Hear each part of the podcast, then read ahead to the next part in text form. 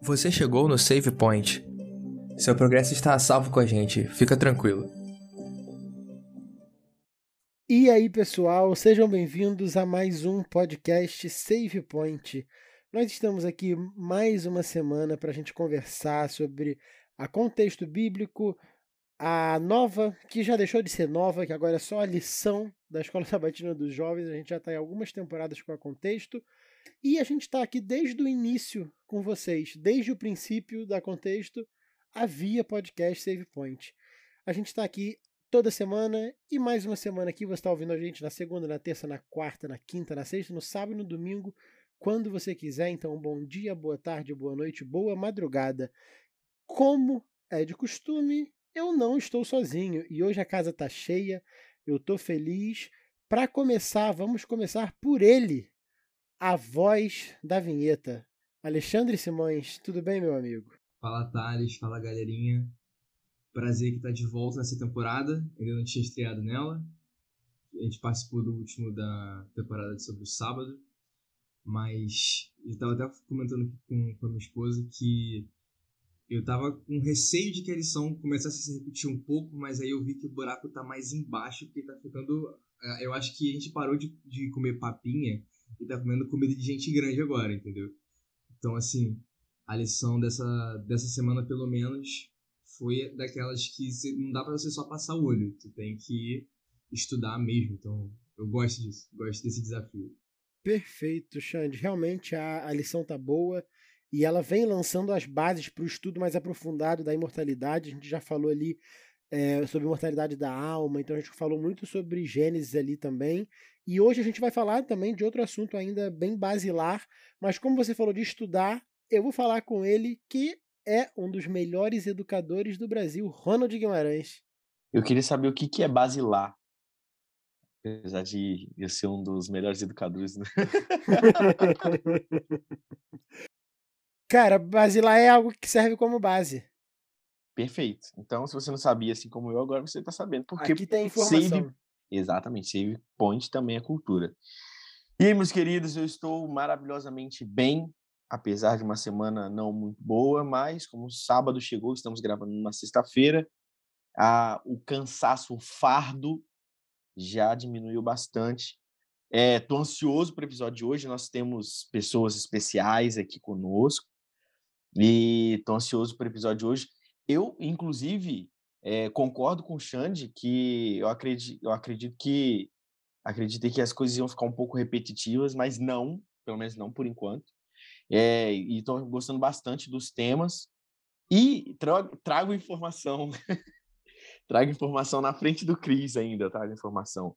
Essa é a oitava temporada da Contexto Bíblico. Eu fiz as minhas contas aqui porque eu tenho a minha coleção aqui, ó. O pessoal tá me vendo aqui enquanto a gente grava tem minha coleção da Contexto ali, e ali tem sete lições, com a outra que está aqui na minha frente, oito lições. Então, estamos na oitava temporada da Contexto Bíblico. Trago informações. Excelente, parabéns pela, pela informação. Também estou com ele, o paladino das curiosidades, Christopher Almeida. Tudo bem com você? Fala aí, galera. Tudo bem, tudo ótimo. Já é pra soltar a curiosidade ou pode deixar daqui a pouco? Cara, depois dessa apresentação você tem que soltar pelo menos uma agora e outra durante o episódio. Durante o episódio? Uma Aí agora complicou. e outra durante o episódio. Fala. Cara, beleza, curiosidade. Furacão, tufão e ciclone são as mesmas coisas. Só que na perto ali da dos Estados Unidos, ali perto do Caribe, é chamado furacão. Lá perto do Japão, ali, a Ásia é chamado de tufão. E já perto da Austrália, ali abaixo da linha do, do Equador, é chamado de ciclone tropical. Mas é tudo a mesma coisa. Cara, isso aqui é informação. E também é importante falar que Tufão também é o ex-jogador de futebol da novela Avenida Brasil, interpretado por Murilo Benício. Então, não é 100% a mesma coisa, porque o Tufão também foi o Murilo Benício. E, por fim, mas não menos importante, pelo contrário. Em japonês eu vou ficar devendo. É tufão, que ele falou que lá no Japão, quando tem um negócio desse tomar, eles falam, olha o tufão! Porque o Chris falou que no Japão eles falam tufão. Então é isso. Agora, continuando aqui as apresentações, o nosso último participante de hoje, mas não menos importante, temos aqui mais um convidado dessa temporada. Você está ouvindo a gente? Então, já teve um, um convidado, aí o outro episódio fomos eu e Cris, que não deixa de ser importante também, e aqui a gente trouxe mais um convidado. Convidado que eu conheci há pouco tempo, mas foi uma pessoa que eu gostei muito de conhecer. Eu vou deixar ele se apresentar. Didio, por favor, se apresenta, fala quem você é, o que, que você faz, e fique à vontade. Salve aí, galera do Save Point. Uma grande satisfação estar aqui com vocês hoje, por esse convite do Thales. É, e sobre o furacão primeiro aí, do tufão, ciclone, no Brasil é furacão, né? Carreta, não existe carreta ciclone, né? Carreta tufão. Cara, esse argumento é incrível. Excelente ponto, excelente ponto. Mas é, eu sou o Didio, meu nome é Giovanni, Didio é meu apelido, eu sou estudante de psicologia do quarto ano e estou hoje também sou professor de inglês. Estou aqui falando diretamente do Capão Redondo, São Paulo. É um privilégio trocar essa galera do Rio de Janeiro. Isso aí. E do Espírito Santo. Eu e do Espírito Santo. Espírito Santo, pô, desculpa. Não, Não, o Não, Ronald- é Rio e. Não, é Rio e. e O Ronald Espírito tá no Espírito Santo. Então a gente tá. com-. Onde é a A gente tá com o Sudeste quase completo aqui. Se você é mineiro e você quer gravar com a gente, manda uma mensagem pra gente em algum episódio fazer aqui o, o Sudeste inteiro.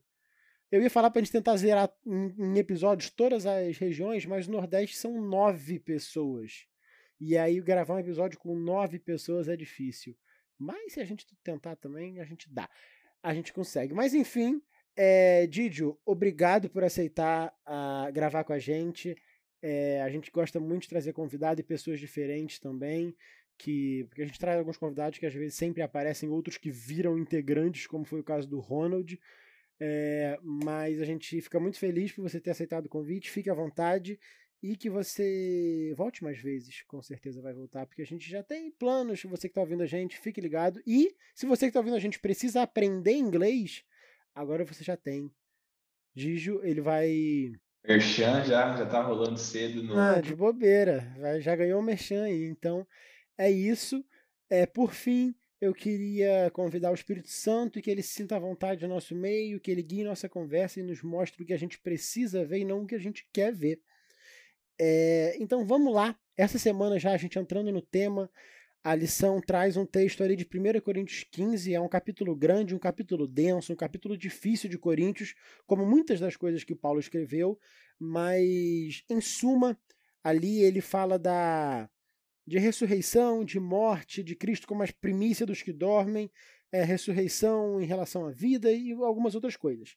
Só para você saber qual é o texto da semana e a gente vai falar aqui, como sempre, da nossa tirinha. A tirinha da semana tem dois quadros. A gente tem ali no primeiro quadro três amigos, um deles está no leito de morte. É, e ele tá falando. Ele tá com um aspecto bem quase indo embora mesmo. E, e ele tá falando assim: obrigado por tudo, vocês foram grandes amigos. E os outros dois amigos têm um falando assim: ainda bem que vivemos muita coisa juntos. O, e o outro é como diz por aí: zeramos a vida. No segundo quadrinho, tem um escrito que está 1 Coríntios 15, 52. Eu vou aproveitar e vou ler aqui só esse, esse verso, que diz assim: Num momento, num abrir e fechar de olhos, ao ressoar da última trombeta, a trombeta soará, os mortos ressuscitarão incorruptíveis e nós seremos transformados. E aí tem escrito 1 Coríntios 15, 52. Tem uma lápide. O menino, o jovem que estava no leito de morte, está flutuando tem o anjo ao lado dele um pouco mais alto e o jovem está falando assim: agora sim eu posso dizer que zerei a vida, partiu vida eterna. E aí, Xande, o que, que você entendeu dessa tirinha? Cara, primeiro eu fiquei pensativo sobre. Cara, imagina você passar por essa situação de, de estar no leito de morte de um amigo, né? E acabar ali, nossa, só de pensar nisso já dá um, um negócio assim. A gente tem muita dificuldade de, de lidar com a morte, né? tava até conversando com, com a minha avó ontem, falando que às vezes a gente, a gente, quando encontra pessoas que não acreditam, por exemplo, na ressurreição, que é o que o Paulo tem o principal desse capítulo de 1 Coríntios 15, é, as pessoas não têm não têm esperança, né? E quando se dão, se dão de cara com a morte, elas simplesmente não têm chão, né? Diferente de, de quando a gente. Muitas vezes a gente vê pessoas que são, compartilham a mesma fé que a gente. A gente chega no. É, obviamente está todo mundo muito triste, mas não é aquela tristeza tipo colossal de você não, não, não ter mais o, o seu chão. Você tem ainda assim uma fé que te consegue te deixar de pé e não se desesperar frente à morte, né?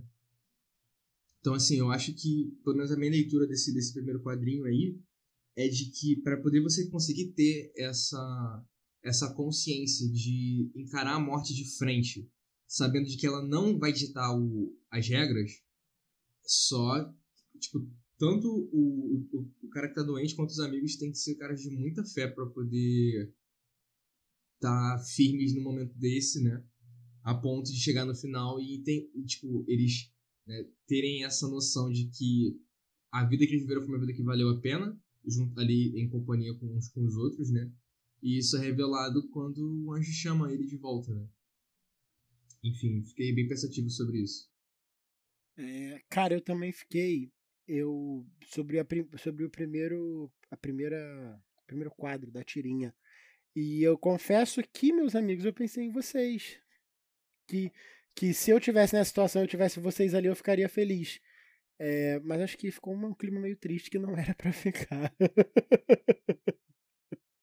Enfim, é, Didio, você teve alguma percepção dessa tirinha? Você entendeu alguma coisa igual, diferente? O que, que você pensou quando viu essa tirinha? Ah, cara, acho que a brincadeira com a palavra zerar né, foi essa de zerar a vida, a questão de YOLO, né, fazer tudo o que tem para fazer na vida, é, só tem uma vida, então tem que fazer de tudo para poder como se fosse um jogo, chegar até o final. Né? E brinca com essa palavra porque quando acaba o jogo, que na verdade meio que começa o jogo ali na, na história, né? É, isso me, me remete um pouco à, à Crônica de Nárnia, ao, ao, C, ao C.S. Lewis, né? Falando sobre, no fim da, da história, de como quando isso, isso aqui é um baita de um spoiler. Não sei se alguém estiver ouvindo. Se você não leu Crônica Narnia, não leu a última batalha, pula esses 10, 15 segundos. Ou não.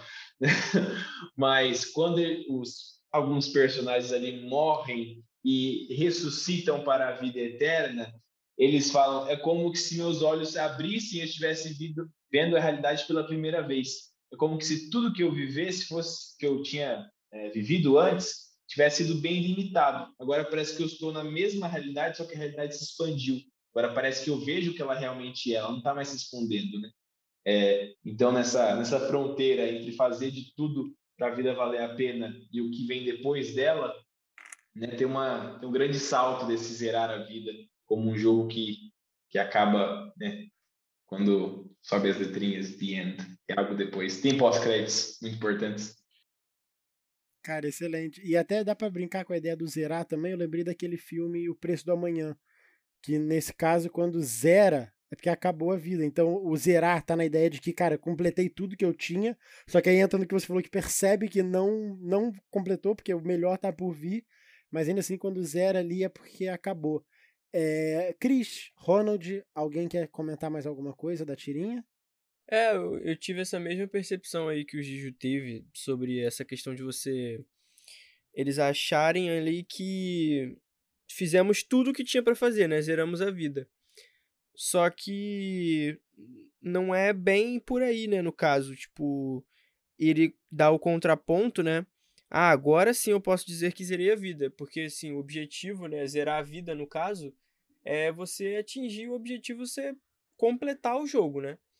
E eles achavam que ali os amigos falando deu a entender para mim que completar o jogo seria fazer tudo que tinha para fazer em vida. E daí depois que ele ressuscita, ele vê que não, o, o, o concluir o jogo, na verdade, é alcançar a salvação. né? Tipo, ser salvo e ser ressuscitado e, e viver eternamente. Isso sim é concluir o jogo, né? E eu lembrei até daquele texto de, de Paulo, né? Que ele fala que.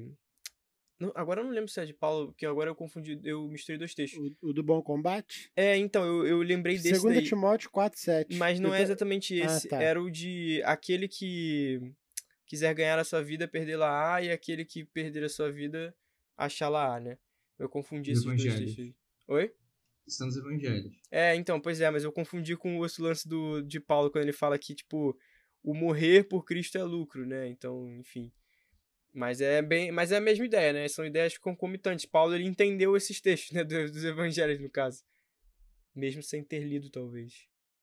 Eu, eu ia falar isso, Cris, quando, com você falando, lembrei muito da, da carta de Paulo para Timóteo. Que Paulo fala, cara, completei o bom, é, combati o bom combate, completei a carreira e guardei a fé.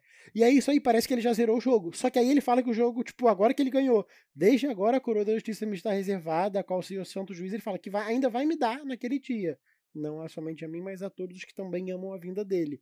Então ele fala ali que, mesmo ele vivendo ali o que ele acha que ele viveu, isso não foi nada perto do que ele ainda vai receber e que eu acho que tem que ser né, uma esperança nossa também.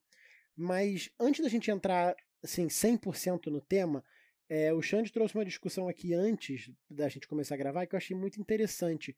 E a lição, semana passada, teve que abordar esse tema, essa semana teve que abordar de novo, que é a questão da gente entender conceitos. Que a gente tem conceitos muito diferentes para o que realmente são na Bíblia.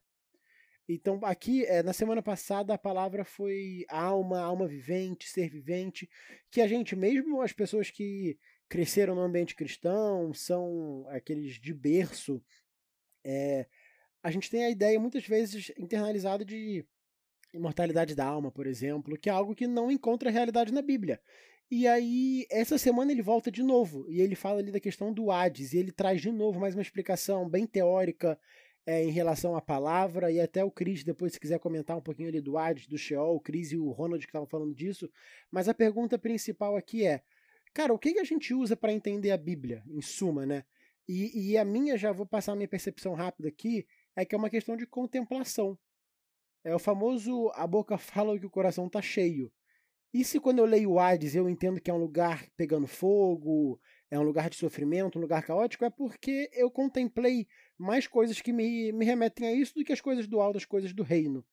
Então eu acho que para mim, na base disso e de muitas outras coisas da vida cristã, tá a contemplação. O famoso se ele não for o primeiro. É, mas alguém quer comentar alguma coisa? Xande, você que estava falando do assunto? Cara, é, é, eu acho que. A gente já falou sobre isso aqui em algumas outras oportunidades, né? Mas a nossa cosmovisão, né? A forma como a gente encara, a forma como a gente vê o mundo, as lentes que a gente usa para poder enxergar o mundo, tudo isso muda, né? Eu, por exemplo, tô com alguma lente agora que ela filtra os raios azuis, né? Então, tipo, ela, isso muda a forma como eu enxergo os tons de branco, por exemplo. Você vê tudo meio amarelado, né? Vejo, vejo tudo um pouco amarelado. Eu também. E aí, assim, é, eu não estou, não tô enxergando 100% a, como as coisas são, mas é como os meus olhos percebem isso. E isso está condicionado às lentes que eu estou usando. É, eu não estou aqui para ficar condenando, pra, é, por exemplo, leituras de mitologias e ou qualquer outro, outro tipo de coisa, até porque eu sou um grande fã de mitologia também. Mas, por exemplo, a gente não pode chegar, por exemplo, para qualquer texto, não, não só o bíblico, e, e chegar analisando as nossas lentes é, do nosso contexto atual sem levar em conta o contexto em que aquilo foi escrito, o contexto de quem escreveu. Hermenêutica, né? Exato. Então, por exemplo, é, eu sou um grande fã do, dos livros do Percy Jackson, por exemplo, que foi escrito pelo Rick, o Rick Riordan lá, e o primeiro foi em 2005. 2005, tipo, tem muito tempo atrás, daqui a pouco faz. Daqui a pouco faz 20 anos, né? Tipo, que, que, que, que foi escrito esse livro. É, e assim, tem várias coisas que. detalhes que a gente percebe no texto que eram normalizados na época e que hoje a gente já interpreta, tipo, putz, isso aqui não acho que faz sentido para o contexto de hoje. Mas para a época era uma coisa.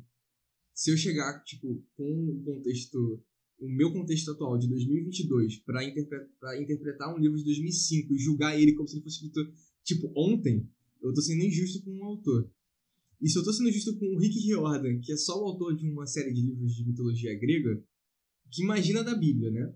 Então, assim, é, os, os conceitos que a gente tem, por exemplo, de Hades, a gente não pode usar os conceitos como a, como a lição traz de Platão, Sócrates ou da própria mitologia grega sobre Hades ser o deus dos mortos, ou Hades ser o reino do deus dos mortos, né?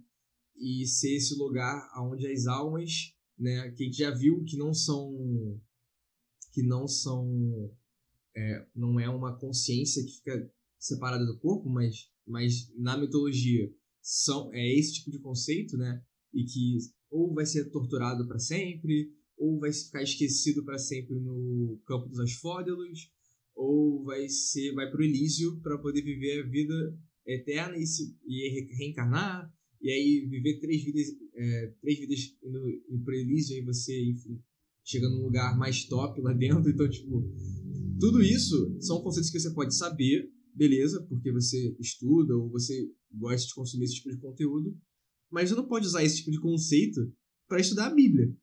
Porque a Bíblia define o que, o que ela tem como lente para você entender. Então, a Bíblia explica ela mesma.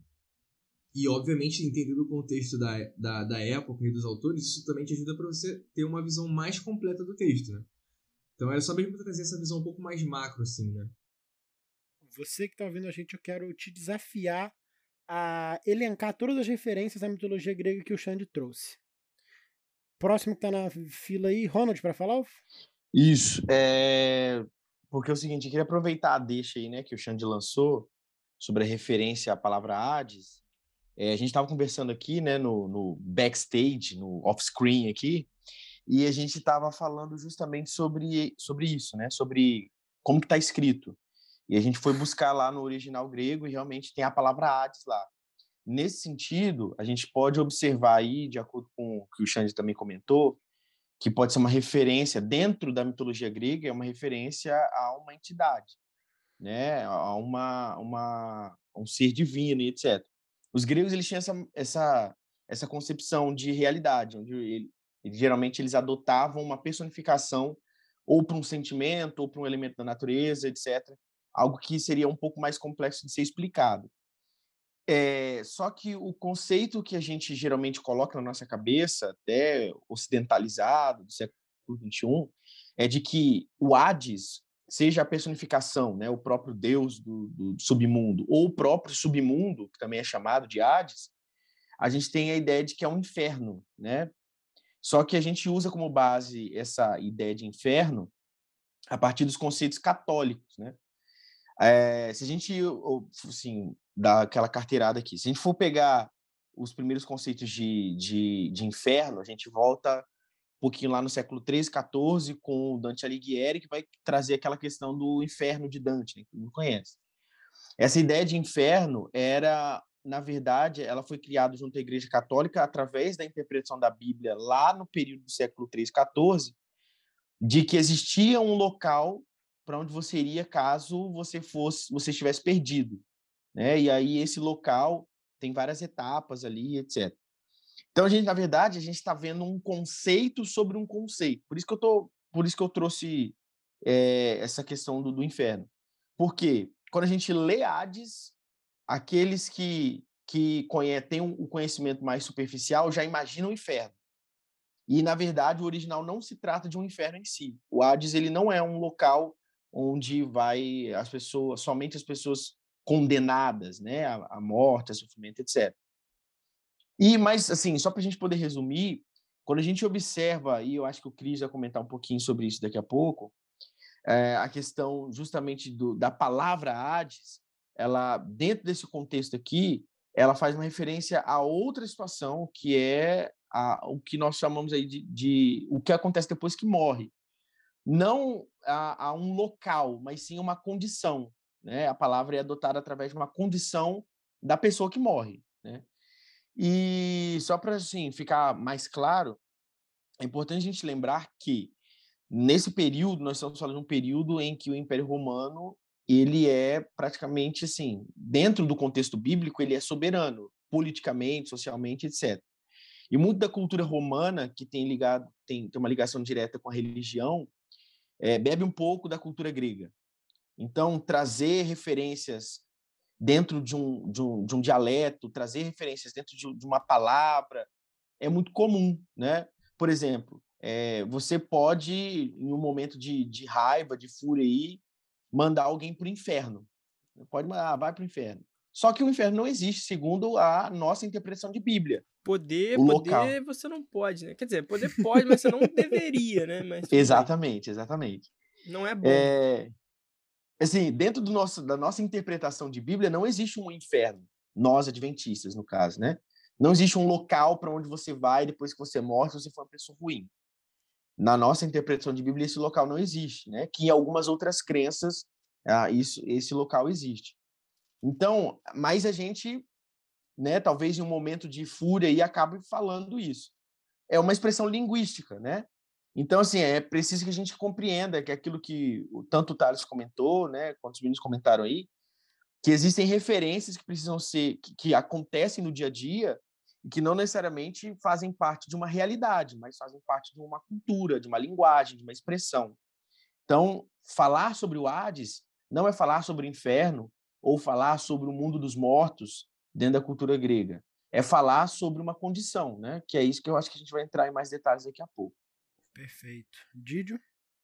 E todos os conceitos, né? Toda a mitologia e essa construção histórica de uma ideia de inferno deságua num imaginário, né? imaginário popular, imaginário comum. Se você, se a gente chegar para uma pessoa na rua, é, pessoa aleatória e perguntar qual é a história da Bíblia, é de grande probabilidade que essa pessoa fale a história da Bíblia é Deus cria a terra, coloca o ser humaninho lá. Se o cara mandar benzão, vai lá para o céu. Se mandar mal, vai para o inferno.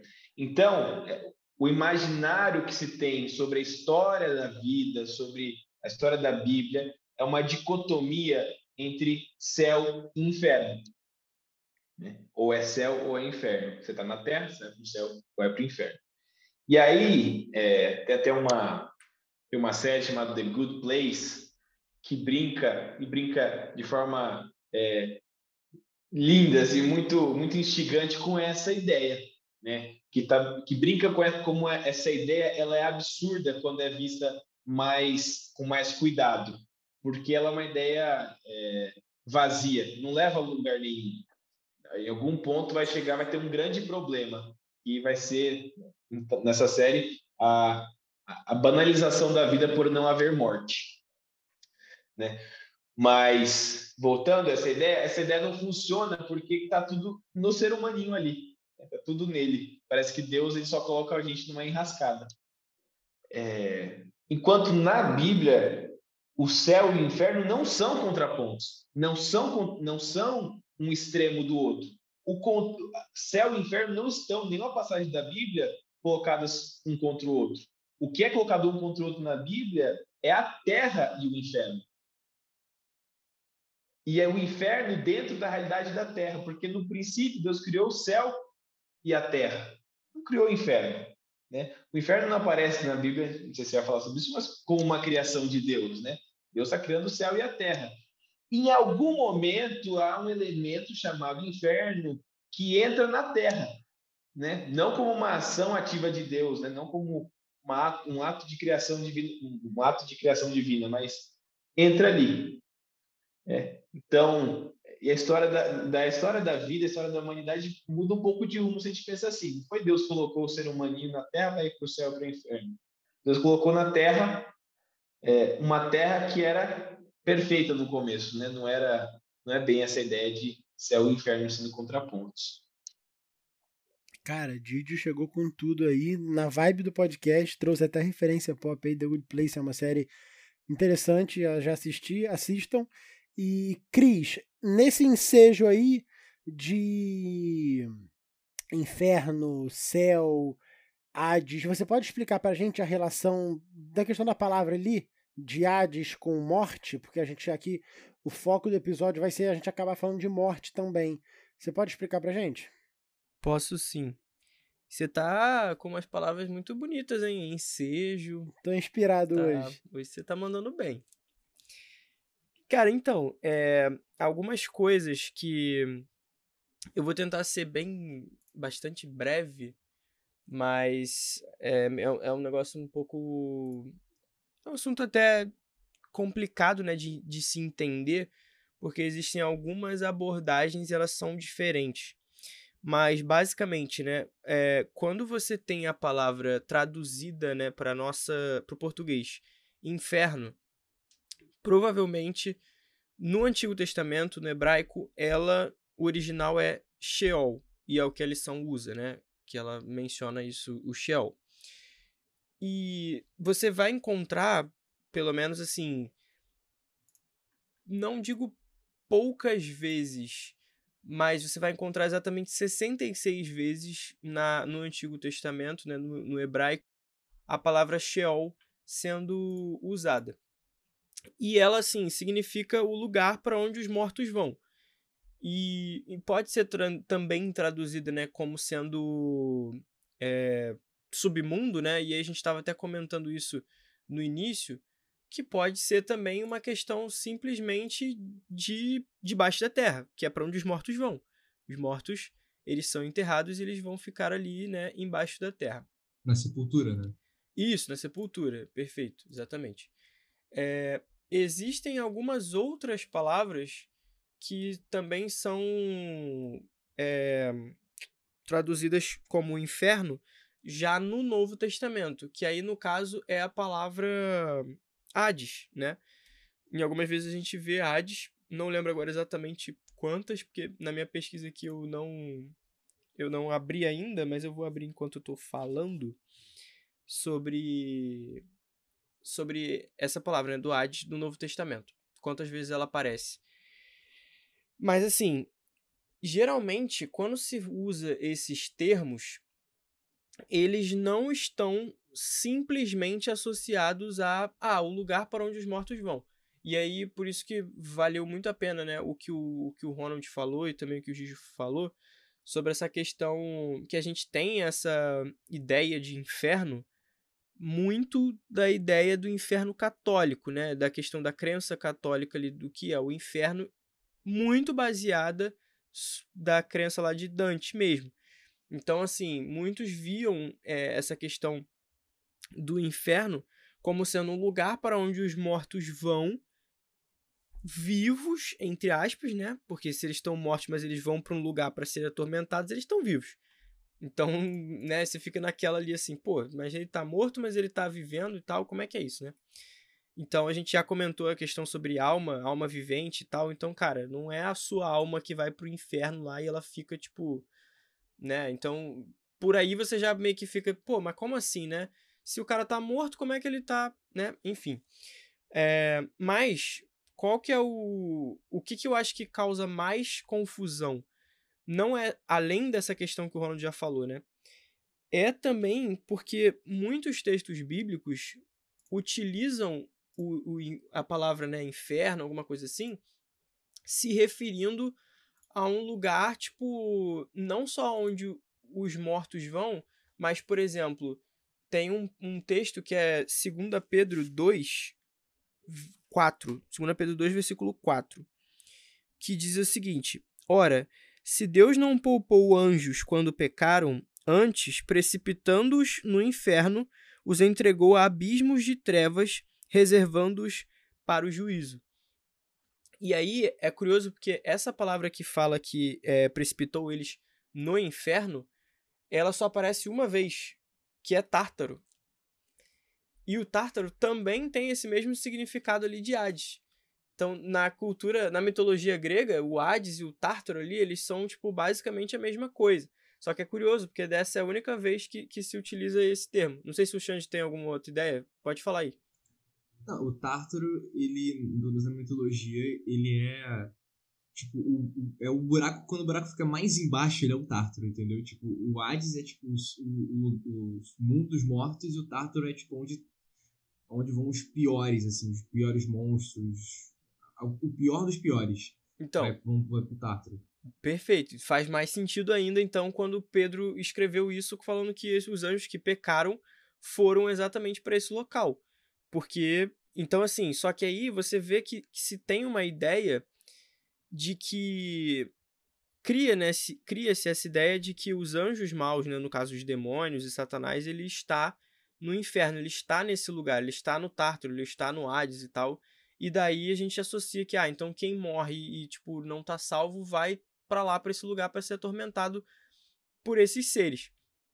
Só que, assim, essa ideia não é verdadeira. Agora, aonde os anjos caídos estão, aonde, tipo, é essas correntes, essas trevas e tal, essa coisa, o abismo, né? Tipo, a gente não, não sabe, assim, a gente não tem exatamente como certeza afirmar nada. Tipo, ah, não, eles estão gente não sabe exatamente onde é. Então, muitas vezes, quando se fala sobre inferno e fala que lá é onde os demônios estão e tal, alguma coisa do tipo, essa ideia pode ser verídica, mas a gente não sabe como, tipo, explicar muito bem isso. Agora, a ideia de que os mortos vão para esse local e eles ficam lá vivos, sendo atormentados por esses seres e por Satanás e pelo, pelos demônios e tal, isso aí não bate com o que a Bíblia apresenta nos outros, nos outros capítulos.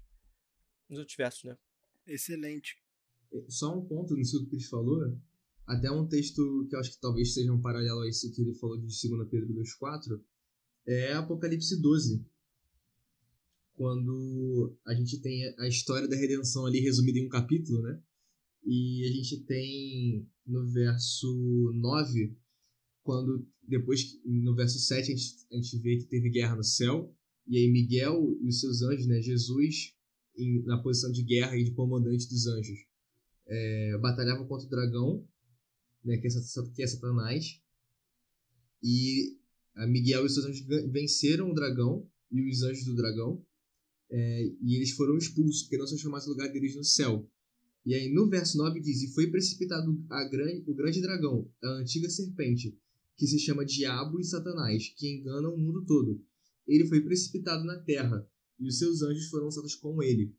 Então a gente já sabe que, tipo, que eles foram lançados, eles é, estão, tipo, na terra esperando o juízo.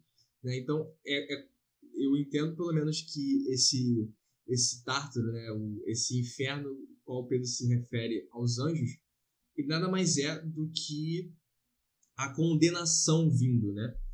Porque é a mesma coisa, o mesmo conceito de Gênesis 3. Se você, se você tocar no fruto, se você comer daquele fruto, vocês vão morrer. A condenação é, é, é, é morrer quando encostar no fruto, quando, quando, quando romper com a vontade de Deus. Mas eles não morreram na, na hora que eles encostaram no fruto, nem que eles comeram. Mas eles estavam sentenciados à morte, condenados à morte, uma vez que eles tinham rompido com a vontade de Deus. É a mesma coisa com os, seus, com os anjos que foram, junto com Satanás, expulsos do céu e vieram em direção à terra. Porque a terra vai ser o lugar de condenação deles no futuro. A gente, obviamente, não vai entrar tipo, a, a, nos detalhes aqui dessa história toda, mas Apocalipse ele é um pouco mais claro nisso. De que a terra, no fim de tudo, vai ser o lugar da sepultura desses, desses anjos, né? Onde eles também não vão mais lembrar de mais nada, como os mortos não lembram mas um dia eles vão conhecer a sepultura. E diferente de nós que cremos que Jesus tem as chaves da, do, da morte, né? as chaves do Hades, é, e nós teremos a chance de viver novamente caso a gente morra aqui nessa vida, a gente sabe que para eles que já escolheram o caminho deles, já tem o destino deles selado para a morte, né? no caso, para a sepultura eterna, aqui na Terra que vai ser renovada quando Jesus voltar pela terceira, pela terceira vez. É, tem um outro texto também que é um dos textos que causa bastante confusão, é, que é o texto de Lucas 16, dos versículos 19 ao 31, em que Jesus apresenta ali uma, é até chamada né, a parábola do rico e o Lázaro.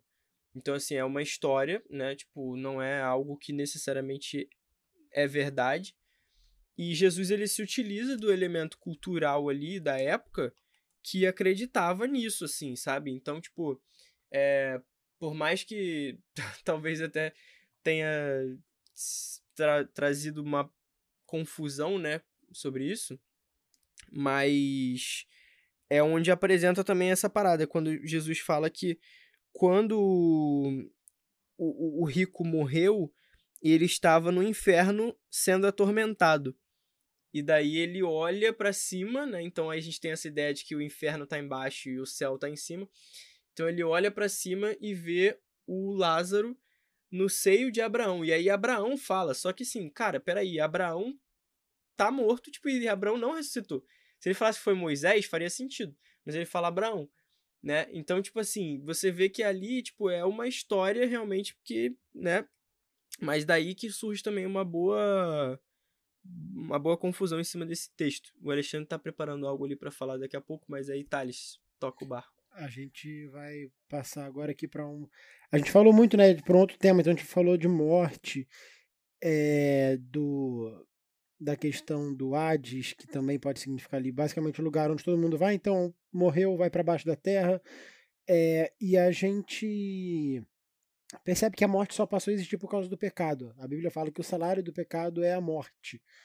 Então, antes não existia, antes do pecado, então a morte é uma consequência do pecado, muitas vezes até o pessoal fala quase que como sinônimo de morte e pecado.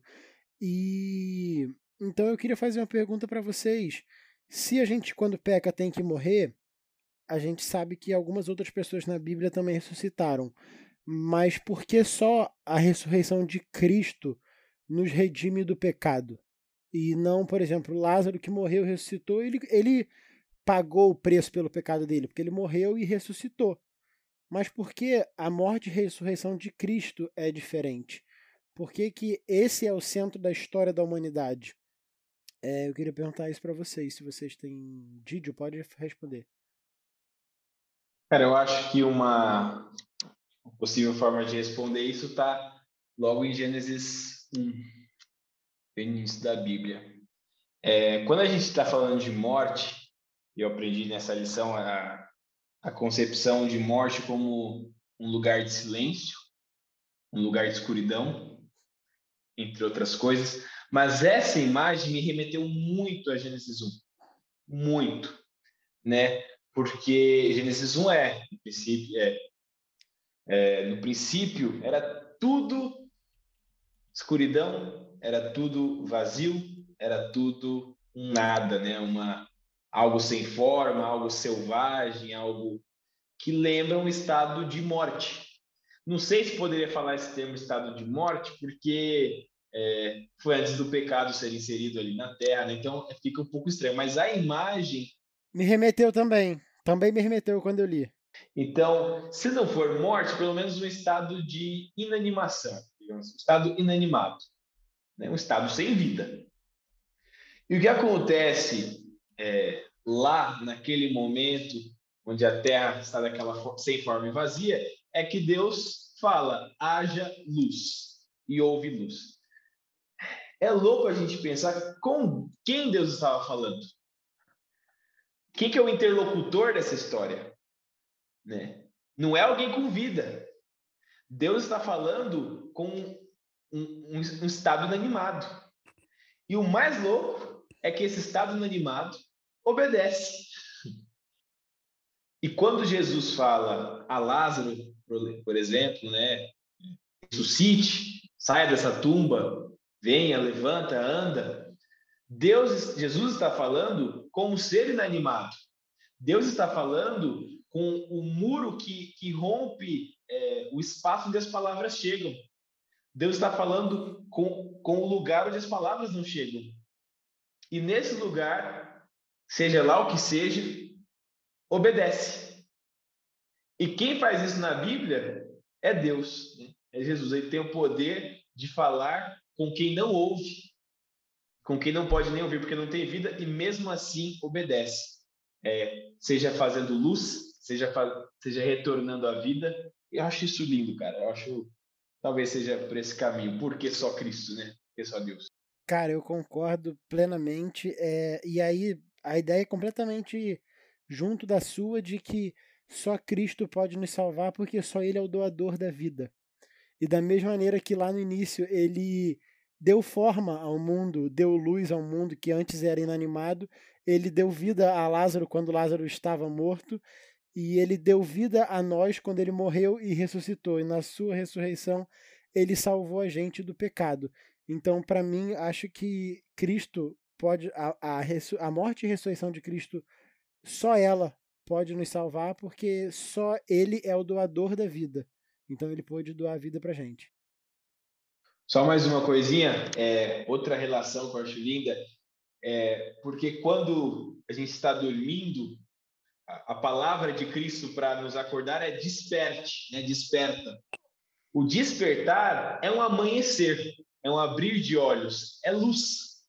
Né? Ou seja, é um outro haja luz. Haja luz nessa pessoa, né? acabou a escuridão. Então, a mesma palavra, a primeira, a primeira palavra de Cristo, a primeira palavra de Deus na Bíblia, é a mesma palavra que está lá no final. Né? Haja luz dentro dessa alma que, é, que o fôlego voltou para mim agora será reanimado. Perfeito. O Cris comentou disso na semana passada, de como dormir é muito louco. Que a gente não sabe nada que está acontecendo e a gente só acorda. Muito bizarro. Mas enfim, Xande, ia comentar alguma coisa? E, né, a gente estava falando sobre a relação, só ver se eu, se eu tô ainda com a pergunta certa, né? É, qual é a relação entre a, a morte, de, a nossa morte em relação ao pecado, a morte de Jesus em relação ao pecado e a ressurreição, como é, que essas coisas se relacionam, né? Isso, como, por que, que a morte de Jesus é tão diferenciada, em, a morte e ressurreição de Jesus é tão diferenciada em relação a outras mortes e ressurreições da Bíblia, porque só a dele trouxe salvação pra gente. Se outras pessoas que pecaram e tinham que morrer também morreram e depois ressuscitaram. Sim. É, até um ponto que o próprio Paulo fala em em 1 Coríntios 15, mas o texto que veio na minha cabeça não foi esse, foi o de o de Romanos. É, são três trechos de Romanos que, que eu quero trazer aqui. O primeiro está em Romanos 5, aonde a gente veio, a gente vê do verso 16 até o 19 o seguinte, Paulo falando: O dom não é como a ofensa de um só que pecou. O juízo veio de uma só ofensa, na verdade, para a condenação, mas o dom gratuito veio de muitas ofensas para a justificação. Pois se pela ofensa de um só a morte reinou por esse, muito mais os que recebem a abundância da graça e o dom da justiça reinarão em vida por um só, Jesus Cristo. Pois assim como por uma só ofensa veio o juízo sobre todos os homens para condenação, assim também por um só ato de justiça veio a graça sobre todos os homens para justificação e vida. Pois como pela desobediência de um só homem muitos foram feitos pecadores, assim pela obediência de um muitos serão feitos justos. Então, a gente já tem aqui a percepção que a vida de Adão trouxe pecado, morte e destruição para os seus descendentes. Agora, a vida de Jesus, ela é o que trouxe justificação, graça e perdão para nós. E aí, quando a gente vai para Romanos 6, é, no verso 4 em diante, eu leio: De sorte que somos sepultados com ele pelo batismo na morte, para que, como Cristo ressurgiu dentre os mortos pela glória do Pai, assim andemos nós também em novidade de vida. Se formos plantados com ele na semelhança da sua morte, também o seremos na da sua ressurreição. E aí, pulando pro, pro verso. Cadê? Pro verso 9. Pois sabemos que, havendo Cristo ressurgido dentre os mortos, já não morre. A morte não tem mais domínio sobre ele. Pois quanto a ter morrido de uma vez, morreu para o pecado, mas quanto à vida, quanto a viver, vive para Deus. E no verso 8 tem: Ora, se já morremos com Cristo, cremos que também com ele viveremos. Então, é, essa que é a relação. Por que, que, por que, que a gente só a, a morte a morte de Jesus, ela nos perdoa dos pecados e a sua ressurreição nos garante uma vida nova. Nos garante uma, uma nova oportunidade de viver uma novidade de vida. Porque ele viveu a vida perfeita. Ele viveu a vida que vale a pena. A única vida que valeu a pena. E é por causa dessa vida que é, quando ele ressuscita, a gente tem a chance de não só morrer para os nossos pecados, mas de viver uma vida diferente daqui para frente. Então, assim, É, eu acho que, que é só para trazer esse, esse contraponto aqui. Né? E aí, obviamente, a gente vai para Romanos 8, que é um texto lindíssimo, aonde ele está falando sobre a inclinação da carne e tal. E é justamente isso, que quando a gente já está, uma vez que a gente entende que a morte de Jesus limpou nossos pecados, a ressurreição nos dá a chance de uma vida diferente, a gente passa a viver a, com a crença na ressurreição de Cristo, que a gente pode ser é, transformado pelo Espírito de Deus para andar uma vida parecida com a vida de Cristo até ele voltar. Cara, essa. Esse, isso que você falou, assim. Eu tenho uma, uma visão sobre essa questão da ressurreição de Jesus, da morte dele, e como que isso muda né, na nossa vida, que pode, pode não até estar correta, sabe? Mas é uma visão que para mim faz muito sentido. Jesus ele viveu uma vida sem pecado, sendo que a morte é o salário do pecado. Então, assim, não era justo que Jesus morresse. Mas mesmo assim ele morreu. E daí, uma vez ele morto, chega em determinado momento que, assim, o universo, assim, é, é, tipo, é meio doido porque Jesus estava morto, mas, assim, é como se o universo chegasse para Satanás e falasse assim, olha, por que, que esse cara tá morto? Ele não merece estar tá morto. E daí Jesus, tipo, ressuscita. Porque, cara, é, é muito doido você imaginar que como que Jesus ele pode ressuscitar estando morto, assim, tem poder nele mesmo morto, sabe? Então, assim, só que é, é meio que uma questão jurídica, sabe? Tipo, ele não podia estar tá morto. Então chega um momento que, assim, cara, esse cara aqui precisa ressuscitar, sabe? E aí Jesus ressuscita sem a ajuda de ninguém, né? Porque todas as outras pessoas foram ressuscitadas por por Jesus e tal, ou por auxílio, né? Tipo, pelo poder de, de Deus e tal. Só que Jesus, ele só ressuscita, simplesmente ressuscita. E, e ele ressuscitando, uma vez tendo passado pela morte, ele ganha meio que um crédito, né? Tipo assim, olha, eu morri, mas não era pra eu ter morrido. Poxa, então é verdade. Então aqui, ó, toma um crédito para você. E aí Jesus pega esse crédito e ele dá pra gente. Ele fala, olha, beleza, eu, eu fui injustiçado, porque não era pra eu ter morrido. Mas eu morri. Então eu já paguei esse preço, né? Só que agora esse crédito que eu tenho, eu dou para todo aquele que acreditar nisso que acreditar nisso daqui, sabe? Famosa falha na Matrix, né? Porque é, se a gente observar, tipo, Jesus, ele, para encerrar a discussão, Jesus é Deus, ponto. Aí a gente já parte daí, né? E outra coisa, é, quando, por exemplo, o, o, episódio lá em que Jesus ressuscita Lázaro, a gente tem um momento ali, é, e não é o mesmo Lázaro da parábola, né? É, é importante a gente perceber que Jesus ele vai chamar Lázaro. Lázaro já estava morto alguns dias. E aí Lázaro vai levantar e tipo assim ele vai falar assim, pô, pô Jesus, estava lá de bobeira no céu, massa já salvo. Você me trouxe de volta para essa vida miserável que está aqui. Não, é como se ele tivesse dormindo. Pô, acordei aqui, pô, acordei no meio da caverna, o que está acontecendo? Mas o importante é a gente perceber é o seguinte: a condição de pecador de Lázaro, mesmo após ser ressuscitar, não acabou. Sacou? Ele não, ele não recebeu a salvação a, a, a partir dali. É, porque ele pagou o preço da, do pecado dele, que é a morte. Sim, exatamente. Então, tipo, ele estava ele tava quitado, né? Mas ele continuou na condição de pecador. Por que, que ele continuou na condição de pecador? Porque, primeiro, a gente sabe que quando Jesus voltar, nós seremos transformados a gente já nasce no avatar de pecador. Com a skin do pecador. É, não tem como se livrar. A única pessoa que pode livrar a gente disso é o próprio Jesus, né? E naquele momento em que ele ressuscita Lázaro, ele não ressuscita ele santo. Ele não ressuscita ele salvo. Ele ressuscita ele mais uma vez como pecador. Ô, Ronald, rapidão, até para provar um ponto assim de que não é essa vida aqui, né? Porque a gente é, deu na tirinha isso, tipo, pô, se ele fala assim, cara, eu não quero morrer, eu não quero morrer, tipo, Wolverine. Só que, cara, viver essa vida aqui não vale a pena, sacou? É, é como se, tipo assim, se realmente fosse um jogo, essa tirinha aqui, e o Lázaro tivesse no jogo, ele só é um carinha que tem uma vida a mais, sacou? Não é igual Metal Slug, você toma um tiro e morre. Ele é o carinha que tem uma vida a mais. A gente só tem uma. ele te, teve um bônus aí. Mas ele continuou na condição de pecador e ele morreu de novo. Né? E ele vai ser ressuscitado de novo. Só que a segunda ressurreição de Lázaro vai ser igual a nossa primeira ressurreição, né? Caso a gente morra antes de Jesus voltar. É, porque a gente vai renascer já com o corpo glorificado, já transformado. Porque lá no céu não vai entrar pecador. Só vai entrar salvos, santos, né?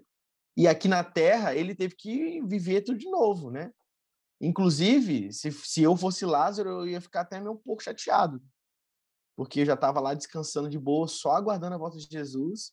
E aí eu acordo, por ih, rapaz, de novo, né? Mas, assim, quando ele, ele ressuscitou, eu acho, acredito eu, que ele não tinha consciência do que estava acontecendo, né? Acho que só depois que ele falou, ih, rapaz, você estava morto. Eu falei, não, pô, eu só dormi. E aí eu acordei aqui agora. Não, cara, você estava morto. Tem tantos dias que você estava morto. Então é, é, importante a gente perceber que a diferença né, dessa, dessa ressurreição de Cristo para a nossa ressurreição é que, por exemplo, no caso de Lázaro, ele ressuscitou ainda como pecador. E Jesus, ele morre santo e ele ressuscita santo. Isso faz da morte dele, do sacrifício dele, um símbolo para nossa santificação. Então, assim, é, é, importante a gente perceber que a, a gente não tem como, nessa terra aqui, ser santificado sem a, a presença de, de Jesus, sem a, a, graça de Jesus. Né? Então, eu acho que também, voltando é, esse, esse tema volta para Gênesis no sentido da, da, natureza humana de Jesus, né? De quem que era essa natureza humana? Se era a natureza de Adão antes do pecado ou depois do pecado, né? Porque é, quem nasce depois do pecado nasce pecador. Mas Cristo vem com uma tem uma grande discussão no meio religioso sobre isso, né? Eu acredito que é, nós acreditamos que Jesus vem com a natureza de Adão antes do pecado. Né? E quando a gente pensa na natureza de antes do pecado, a gente pensa em árvore da vida. Né? E a árvore da vida era como se fosse uma, uma intersecção é, entre céu e terra. Lá era o ponto de encontro, lá onde a vida é, fluía, ela parecia, ela estava, sim, 100%, digamos assim. Né? A árvore da vida era o lugar onde a vida estava no Wi-Fi, assim, a três pontinhos voando. Acontece que há uma escolha feita pelo ser humano. é, a, a vida estava tava uma maravilha, mas houve uma escolha que mudou o rumo, né? mudou o caminho, que foi a comer a árvore do conhecimento do bem e do mal. E aí, ao fazer isso, quem entra na história é esse tal de inferno, né? porque antes só estava céu e terra, céu e terra, céu e terra. E o inferno entra nessa história. O inferno faz parte da, da natureza humana. Porque uma das traduções, traduções de Sheol que aparece, ou de Hades, não tenho certeza que aparece na edição, é corrupção, né? corrupção e decomposição ou degradação. Ou seja, um aspecto totalmente terreno, totalmente da nossa vida, do nosso cotidiano, das nossas relações, das nossas instituições, de como a vida humana se organiza em, em muita corrupção, muita degradação. E aí, utilizando um pouco do inglês, é, tem uma expressão em inglês que é get the hell out of, né? Seria tirar o inferno de, ou tirar, é. Então, é, é como se que Cristo, por não ter o inferno, por não ter passado por essa transição onde o, o, o inferno fez parte da natureza dele, só ele tem a capacidade de get the hell out das pessoas, tirar o inferno das pessoas, tirar a corrupção das pessoas, a degradação, a decomposição. É porque isso não entrou nele em nenhum momento antes, talvez. Acho que é esse caminho.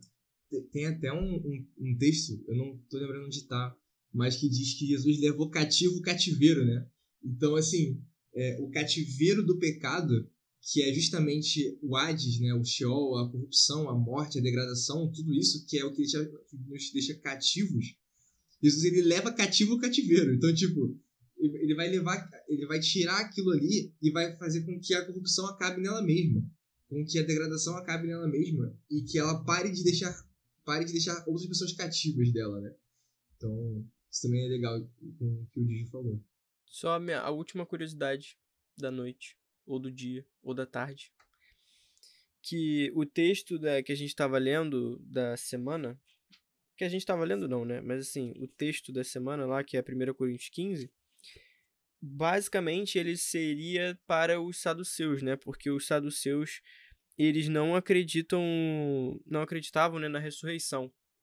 E Paulo ele pregava muito, né, para eles justamente por causa disso, para tentar com e esse texto de 1 Coríntios 15 é meio que ele tentando provar e convencer de que existe a ressurreição, porque se não existisse, né, não faria muito sentido e tal, e ele começa a explicar essa questão de Jesus, né? Então, assim, havia esse essa como é que eu posso dizer?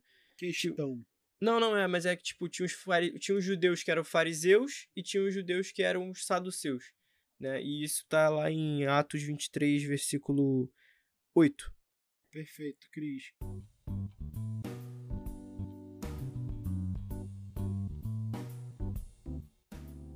Pessoal, a gente agora, antes de abrir para os comentários finais, a gente vai fazer o nosso momento hipertexto. Para você que está ouvindo a gente que não conhece, e para o Didio, Momento hipertexto é aquele dia lá da semana, na quarta, onde a gente, ele tem uma rede semântica que ele pede para você escrever uma palavra, primeira palavra que vem à mente. É, a gente aqui faz ao vivo pra gente e não ao vivo para quem tá ouvindo. Então eu vou falar, vou perguntar, e você fala a primeira coisa que veio à sua cabeça. Eu vou fazer primeiro com o Cris, que ele já tá de casa, depois vai você. Cris, quando você ouve a palavra sepultura, o que vem à sua mente? Morte. Perfeito. Nenhum comentário a mais? Não. Tá. Eu vou ter que ir pro Ronald. Ronald, o que é que veio à sua mente quando você ouviu Sepultura? Banda Sepultura. Especificamente, o baterista da banda, que é o Turco Louco, foi candidato a deputado estadual em 1994 pelo partido PSDB. E que junto junto com outros com outro cara, ele fundou a, a marca de roupas e acessórios da Cavaleira, que começou no Braz, uma região comercial de São Paulo. Cara, eu de onde veio o Didi. Eu tô Muito chocado. Não, ó, uma, uma, eu tô chocado com essa sequência. Cara, cara não. Eu Pô, na verdade, eu, eu, eu, realmente lembrei da banda Sepultura. Você, você tinha todas essas informações guardadas? Não, na verdade, é porque eu tenho essas informações guardadas. Um é compartimento eu... na mente é, dele. Eu tenho. Porque tem, tem, um, tem um momento em uma das aulas que eu dou que eu falo sobre a, marca Cavaleira. Ah. Aí eu tenho essas informações gravadas na minha cabeça. E aí eu sei que um dos fundadores da marca Cavaleira, que a gente não tá ganhando nada com isso, inclusive, é bom deixar claro, ele é o Turco Louco. Um abraço pro Turco Louco, que certamente tá ouvindo a gente. Com certeza, um abraço. Eu, tô imaginando a, a pasta do Ronald no computador, tipo, Ronald, meus documentos. Aí vem, tipo, aulas. Aí, tipo, história, sétimo ano B, tá ligado? Tipo, e aí vai lá, tipo. Turco louco. Turco louco. tipo. Tipo isso, tipo isso. Cara, parabéns, Ronald. Eu acho que esse talvez tenha sido um dos momentos mais avulsos e aleatórios de todo o podcast. Mas vamos seguir. Didio, ah, sei que é difícil, mas o que vem à sua cabeça quando você ouviu eu falando de sepultura? Ah, cara, não, não... depois de uma resposta dessa não tem nem o que falar. Né? Pensei exatamente o que o Ronald falou, cara, você acredita? no turco também? Veio assim na minha cabeça, na verdade, é, muro ou lápide. Ah não, tu roubou minha palavra, eu ia falar lápide. Xande já. Eu ia falar que, que eu lembrei de lápide, eu lembrei do vilão do Homem-Aranha, que é o lápide também. Mas é só o que eu consegui lembrar. Perfeito. Nenhuma do tema eu vou tentar salvar. Diante de tudo que a gente falou aqui, me veio o Hades. Porque, tipo, ah, é o lugar que todos vão, então. E ainda assim, nem é necessariamente que todos vão, porque a gente sabe que vão ter pessoas que não vão passar pela morte. Mas enfim, eu lembrei do de Hades, porque foi o que a gente falou aqui. Ronald, quer Só, só fazer uma, uma, uma errata aqui. Ah, nossa, você errou.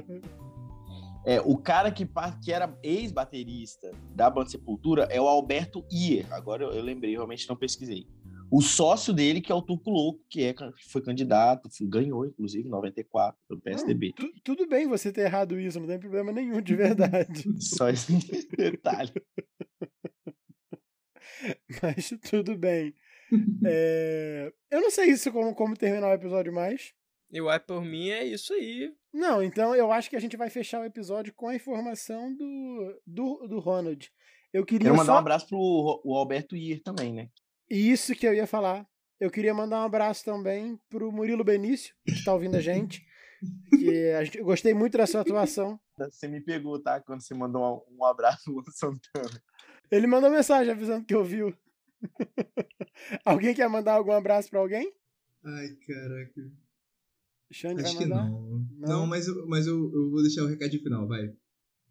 Tá. É... Ah, não, então eu quero mandar um abraço. Então E manda é, um abraço. É, é de. É pra uma pessoa que realmente ouve a gente. Que. Você tá falando que eles não ouvem? não, não, não é isso, né? É uma pessoa que tem confirmação de que realmente ouve a gente. Quero mandar um abraço pra minha irmã, Adriana, porque de tanto eu perturbar ela, ela está ouvindo agora o podcast. Um abraço pra Adriana. Vou mandar um abraço pra minha irmã também, então, só porque o Ronald mandou pra dele, eu quero mandar pra minha também. Lohana, você e minha sobrinha que tá na sua barriga, espero que ouçam a gente, que nós sejamos boas influências pra sua filha, minha sobrinha. Xande, pode continuar. Só, só uma informação rápida, muito rápida. Vai, ma- vai mandar um Não, abraço pra sua calma irmã? Não, mas é muito eu vou mandar um abraço pra minha irmã. Amanda, mandei um abraço pra você. Pronto, fala aqui. Não, mas você tem que fazer o comentário final, porque eu vou fazer um comentário muito inútil. Tá. Então É um-. É uma informação que o Arthur Aguiar e a Maíra Card se separaram pela quinquagésima vez. Eu vi isso, tá? Eu E, vi. e provavelmente ele já perdeu todo o dinheiro que ele ganhou pagando dívidas. E talvez quando você esteja ouvindo a gente, eles já tenham até voltado. Pode ser, pode ser. Então, confirme isso. Mas, Xande, por favor. Também que eu tô me recuperando dessas informações. Foi uma avalanche de informação. Safe point é isso, né? É... Cara, a única coisa que eu queria falar é porque o, tema da lição são as chaves do Hades, né? Eu acho que só pra deixar bem assim, caso não tenha ficado claro durante esses últimos uma hora de episódio que a gente gravou, de que Jesus tem o controle das chaves do Hades. Então, se alguém tem como controlar a morte e tem poder sobre a morte, né? Até no texto da semana, que está em, em 1 Coríntios 15, no verso 55, tem um questionamento de Paulo, né, falando: Onde está a morte, teu aguilhão? Onde está a morte, a tua vitória? Então, eu não sei se você que está ouvindo a gente depois dessas palhaçadas que a gente falou todas, é, a gente talvez tá, esteja balanceando um pouquinho aqui, que foi um episódio bem denso, falando sobre um tema que acaba sendo um pouco mórbido, sem trocadilho, mas eu não sei se você passou ou está passando por uma situação de morte. Morte talvez próxima, é, ou já está no passado, não sei, mas é um tema que às vezes a gente não tem tanta facilidade de lidar. Mas o ponto que eu quero trazer aqui, só para deixar de recadinho final para você que ficou até agora, é de que, cara, a morte já perdeu. O Hades, a sepultura, ela não vai segurar a, a pessoa, a sua pessoa amada que você perdeu para sempre. Jesus tem as chaves do Hades, as chaves da morte. E no momento certo, ele vai pegar essas chaves e, gente, e ele vai abrir todas essas sepulturas que, que o pecado abriu. E essas pessoas vão ser ressuscitadas, vão ser transformadas, vão ser levadas ao céu e nós vamos ter um encontro com Jesus nos ares e com nossos amados também. Então, tenha firme essa esperança. É, a vida nem sempre é um mar de rosas, né? maior parte, parte vezes não é, mas tenha essa esperança bem firme no seu coração. É, obrigado, Xande, pelo comentário final. Obrigado vocês que participaram. Um agradecimento especial ao Didio, que aceitou nosso convite para estar aqui pela primeira vez. Deixar claro que não é a última. Então você está intimado a participar mais vezes.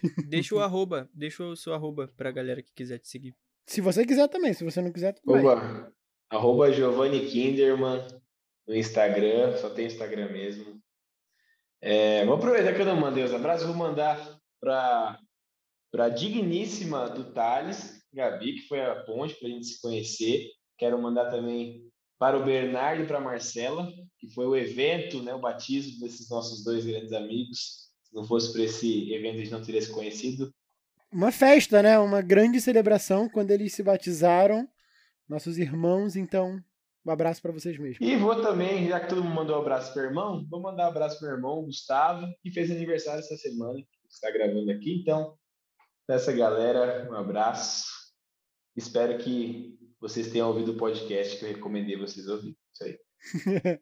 Maravilha. Finalzinho aqui, pessoal. Sempre lembrando, se você está ouvindo a gente por alguma plataforma digital, é, Spotify, Apple Podcast, Google Podcasts e afim, a gente também está lá no site da Contexto Bíblico. Você pode ir lá dar uma olhada. E o contrário também é verdadeiro. Se você está ouvindo a gente por, pelo site da Contexto, a gente também está no Spotify e em outras plataformas. Além disso, temos o nosso Instagram, arroba podcast SavePoint. Estamos tentando ser mais ativos lá, a gente aparecer um pouco mais lá. Então pode mandar sugestão, olha, queria que vocês aparecessem nos stories, queria que vocês fizessem vídeo, que a gente vai tentar atender, não é uma promessa que a gente vai conseguir, mas a gente vai tentar.